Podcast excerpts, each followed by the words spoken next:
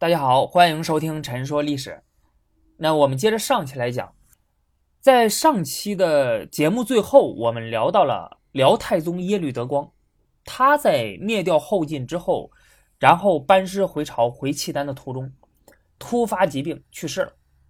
这个时候皇位空悬，那应该让谁来继承皇位呢？那述律太后啊，她其实最喜欢的就是自己的小儿子耶律李胡。那当初辽太祖耶律阿保机死的时候呢，如果不是因为耶律李胡啊，当时年纪比较小，也没为国家建立什么功劳，否则的话，那当时继承皇位的就是这个耶律李胡了，而不是他二儿子耶律德光。不过在耶律德光继位之后，按照述律太后的意见，耶律李胡被立为皇太帝啊，大家都。听过皇太子，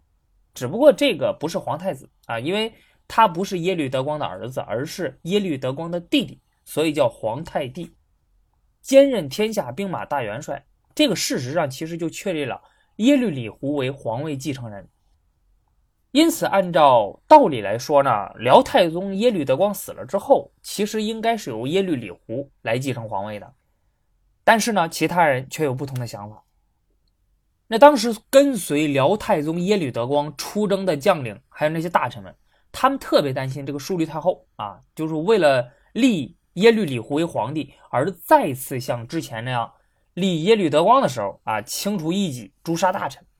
那到时候自己恐怕会性命不保。而耶律李胡这个人吧，为人残暴，能力一般，风评特别的不好。他自己心情不好的时候呢，他就在人的脸上刺字儿。找别人出气儿，要不把别人投入水中啊，把你淹死啊，或者说，呃，放到火里去烤，烧死你啊，折磨别人。所以这个其他大臣对他都特别不满意。那说实话啊，就连他的父亲辽太祖耶律阿保机也认为他不堪大用。为什么这么说呢？史书之中曾经记载过这样一件事儿，那就是有一年冬天，阿保机他想考察一下他这三个儿子的才智。就命他们去采集柴火，结果二儿子耶律德光呢，不经选择啊，无论这个柴火是干的还是湿的，就把它捆到了一起，捆了一捆柴火，然后第一个回来了。大儿子耶律倍呢，选择的都是干燥的柴火，而且把它捆绑的整整齐齐，然后第二个回来了。大家要知道，就是。潮湿的柴火呢，如果呃用来生火的话，烟会特别的大啊，所以一般生火呢就一定要用干的柴火。那三儿子耶律李胡就只捡了很少的柴火啊，你别管干和湿，他反正特数量特别的少。然后最后一个回来了，耶律阿保机看到之后，就对他这个妻子述律平就说呀，说你看这个老大乖巧懂事儿，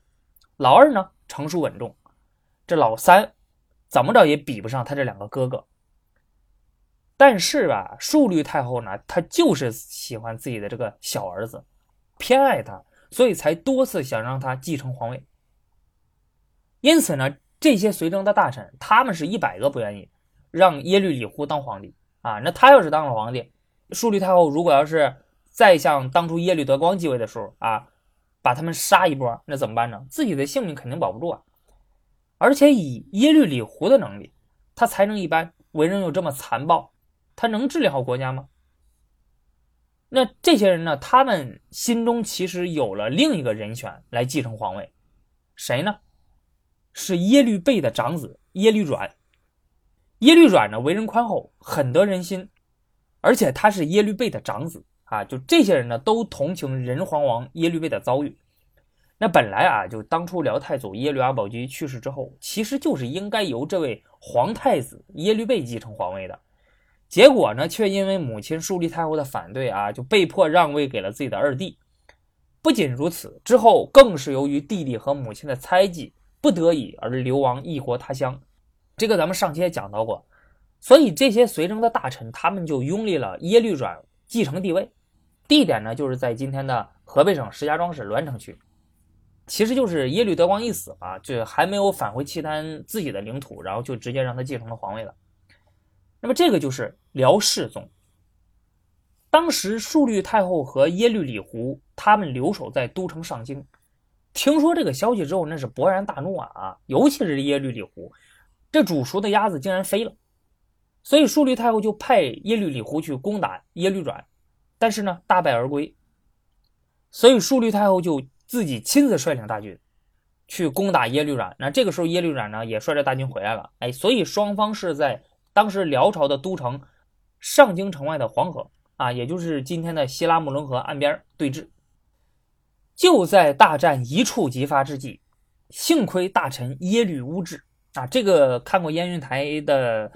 听众朋友应该知道，他就是里面那个啊，经常躺在椅子上、地位超然的大鱼月，他出面劝和，所以这双方呢就罢兵谈判了，最后达成了横渡之约，结果就是这个淑律太后和耶律李胡被迫承认了耶律阮继位的合法性。但是大家知道，淑律太后和耶律李胡那在情感上肯定是始终无法接受的啊，他只不过是被迫接受的。因此，他们后来两个人就想着要策划政变，不过还没有来得及发动，就被人告发了。辽世宗先下手为强，他把他祖母淑丽太后和他的这个叔父耶律李胡抓住了，强行迁居到了祖州，也就是今天。内蒙古自治区赤峰市巴林左旗西南的石房子村，啊，就把他们给幽禁了起来。所以大家可以看到，为什么《燕云台》这部电视剧里面的耶律李胡还有耶律希恩这两父子就成天想着篡权夺位？那是因为他们始终都觉得大辽欠他们家一个皇位，这个皇帝之位本来就应该是他们家的啊。他们曾经离皇位一步之遥，这个执念呢非常的强。而且说实话，就淑律太后，她对她小儿子的这个溺爱和偏爱呢，其实是最终害了她的小儿子。那辽世宗耶律阮，他在位只有五年啊，在位期间呢，呃，很多的贵族其实并没有完全臣服他，所以也是谋反不断。那在公元九五一年的时候，辽世宗耶律阮就应北汉皇帝刘崇的请求，召集各部首领商议出兵攻打后周，援助北汉。这由于之前辽国吧，他多次出兵中原啊，就很多部落都厌战了，他们就不想南下攻打后周。不过辽世宗强制命令各部出兵，而他自己也率着本部的人马到达了响鼓山火神殿这个地方，就是今天的河北省张家口市宣化区。辽世宗在这个地方宴请群臣，还有招待各部首领，他自己喝的也是大醉啊，不省人事。一些辽国宗室就趁机发动兵变，杀死了他，史称响鼓山之变啊，或者叫火神殿之变。这次耶律乌质就再次挑起了大梁，他联合辽太宗耶律德光的长子寿康王耶律景，平定了此次叛乱啊，并且立耶律景为帝，这个就是辽穆宗。辽朝的地位呢，就再次从仁皇王一系转回到了太宗一系。辽穆宗这个人呢，在位时间还算比较长，大概十八年这个样子，但是经常酗酒，啊，喝醉喝的不省人事，大白天睡觉不理正事儿，所以当时给他取了个外号叫“睡王”。他在晚年的时候，对他左右的侍从就非常的残暴，稍微有点过错就会被他杀死，弄得他身边的侍从们整天提心吊胆。这一点呢，《燕云台》里面那个辽穆宗的演员演的确实不错。确实是体现了历史上真实的辽穆宗，哎，他就是那个样子。公元九六九年的时候，辽穆宗他在黑山打猎，身边的侍从不愿意继续忍受他的残暴，于是趁他喝醉的时候杀死了他。他享年三十九岁。辽穆宗是没有儿子的，因此是辽世宗的次子耶律贤啊，就是燕云台里面说的呃名义大王。他在得到消息之后呢，连夜赶往了黑山。在宗室还有大臣的支持下，趁机继承了帝位，这个就是辽景宗，也就是萧太后的丈夫。辽景宗继位之后，拨乱反正，锐意改革，为他儿子辽圣宗时期辽朝的全面繁荣奠定了基础。更重要的是呢，他在位期间真正确立了辽朝的嫡长子继承制，避免了之后皇位纷争的再度上演。因为辽景宗在年幼的时候，他经历了降谷山之变。啊，就是他的父亲呢，辽世宗在那场战争中被杀了，他也因此受到了惊吓，一直都是体弱多病。在位后期，基本上就是把处理政事的权利交给了皇后萧燕燕。辽景宗在位十四年，在公元九八二年的时候呢，三十五岁的辽景宗耶律贤在打猎途中病逝于云州，也就是今天的山西省大同市。在临终之时，他留下了遗诏，命令儿子梁王耶律隆绪继位，这个就是辽世宗。同时下令皇后萧绰摄政，总揽军国大事，这就是著名的萧太后。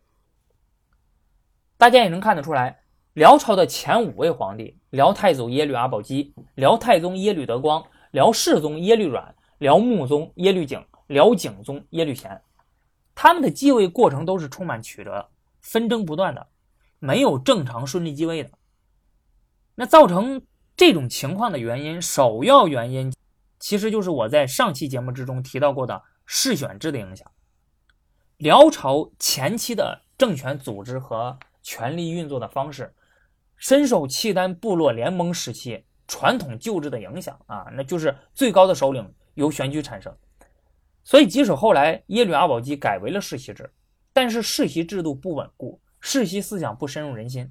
嫡长子继承制也未能完全确立啊。你看他死了之后，也不是他的嫡长子继承皇位的，即使他生前已经立了他的嫡长子耶律倍为皇太子，那也没有用，他老婆最后也反对他的这种做法。正是因为有这个思想基础，所以后来导致辽朝屡屡发生权力斗争，皇位纷争不断。另外一个原因就是辽朝的各个宗室还有各部族首领呢，他们都有自己的领地和军队，那拥有比较独立的经济力量和军事力量。比如燕云台里经常提到的投下军州，啊，这个是历史上真实存在的。投下军州是辽朝的宗室还有部族首领等。他为了安置自己在战争中所分得的或者所俘虏的人口而设立的一种军事行政的联合组织。投下军州的大部分官员是由领主任命的，不是由朝廷任命的。而税收之中呢，除了极个别的税，比方说酒税，这个归朝廷之外，剩下的都归领主个人所有。投下军州里面的民众呢，那他也是领主的个人私产，而不是朝廷的编户齐民。这个大家就可以看得到，它其实就有点像国中之国了，啊，拥有着独立的行政权利、经济权利，最重要的是还有兵权。所以呢，很多的这些啊部族首领啊，或者说一些辽朝的宗室呢，他们才敢有实力去争夺皇位。那关于辽朝前期的皇位争夺呢，我们就聊这么多。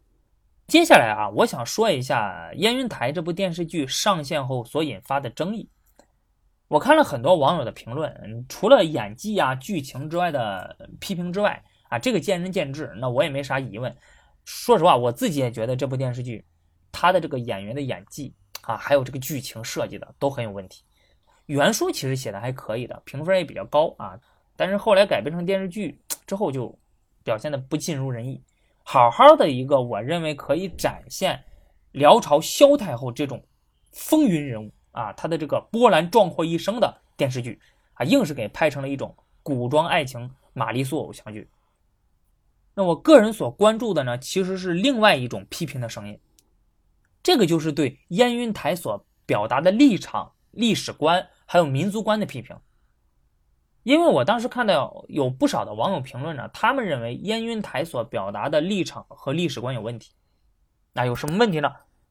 有人说他是无脑的捧辽踩宋，啊，就是夸奖辽朝，贬低宋朝；还有人说他歌颂辽朝，站在辽朝的立场上，把汉人啊，把杨家将弄成了反派。那有人认为电视剧中的萧燕然和韩德让说要守护燕云十六州啊，他们对这句台词产生了非常大的疑问，他们觉得让自己无法接受，他们觉得就是那本来就不是你辽朝的呀，是你从我们汉人手中抢来的，你凭什么说要守护呢？甚至还有人认为，辽朝在当时是残忍无耻的侵略者和生命文化的破坏者。燕云台在美化这群侵略者，就像是在抗美援朝电影里美化美军，侵华战争中拍日军如何侵华，八国联军时期拍联军如何烧杀抢夺中国人一样啊，都令人恶心，是糟蹋历史。呃，没想到啊，就是话都已经说到这个份上了。说实话，就是之前影视界其实很少有拍摄辽朝、还有金朝、呃西夏等这些少数民族政权的历史剧啊。啊，一个很重要的原因就是因为涉及民族问题，很容易引起争议。而这次燕云台呢，就正好踩在了这个点上。其实这个争议的背后呢，它所蕴含的一个问题就是，我们如何去看待中国历史上由少数民族建立的政权？他们到底是不是中国历史的一部分呢？这些民族属不属于中华民族？从官方主流的历史观来看，像辽朝、金朝啊、元朝、清朝。这些由少数民族建立的政权呢，当然算是中国的内部政权。这些少数民族也属于中华民族，他们的历史也是中国历史的一部分啊。因此呢，这些王朝与当时汉族王朝之间的斗争啊，比如辽朝与宋朝之间的斗争，金朝与宋朝之间的斗争，清朝与明朝之间的斗争，那也只能算是中国内部的斗争。不是外国与中国的斗争，说白了，这个应该是中国的内政。我个人其实也是认同这种观点的，但是在现实之中呢，确实有不少人他出于种种原因，认为啊，或者潜意识里认为，只有汉族建立的王朝才是中国的正统王朝，那其他少数民族建立的都不应该算是中国历史上的一部分。他们如果打败了汉族王朝，对于汉族王朝，对于中国人来说就是屈辱。像批评燕云台立场的有很多人，他就是秉持着这样的一种观点。那在他们看来，汉族所建立的宋朝那才是正统王朝，才是中国啊！辽朝是契丹人建立的，那是藩邦蛮夷啊，那是外国。你怎么能为他们说话呢？为什么要歌颂他们的人物呢？这岂不是把汉人王朝当成是敌人？但是大家要知道一点，辽朝它本身也是中国历史的一部分。它与宋朝之间的争斗呢，也是内部的争斗。在我个人看来，辽朝与宋朝的争斗，与宋朝与当时的南唐、北汉、后蜀这些汉人王朝之间的争斗是一样的，并没有什么本质的区别。它都是中国内部的一种斗争。这个和八国联军侵华呀，还有什么日本侵略中国啊，那这个完全是不一样的。有人把辽朝攻打宋朝比喻成是上述这些，那其实还是认为。只有汉族建立的王朝才是中国历史上真正的正统性王朝，那其他少数民族建立的王朝啊，是藩邦蛮夷，甚至是外国。至于有人批评说这部电视剧美化辽朝，从辽朝的立场上讲述历史，说实话啊，这个我不觉得有什么问题啊，因为我觉得这不是很正常吗？他讲述的就是辽朝萧太后的故事，那他不站在辽朝的立场上，他难道要站在宋朝的立场上先自我批评一番吗？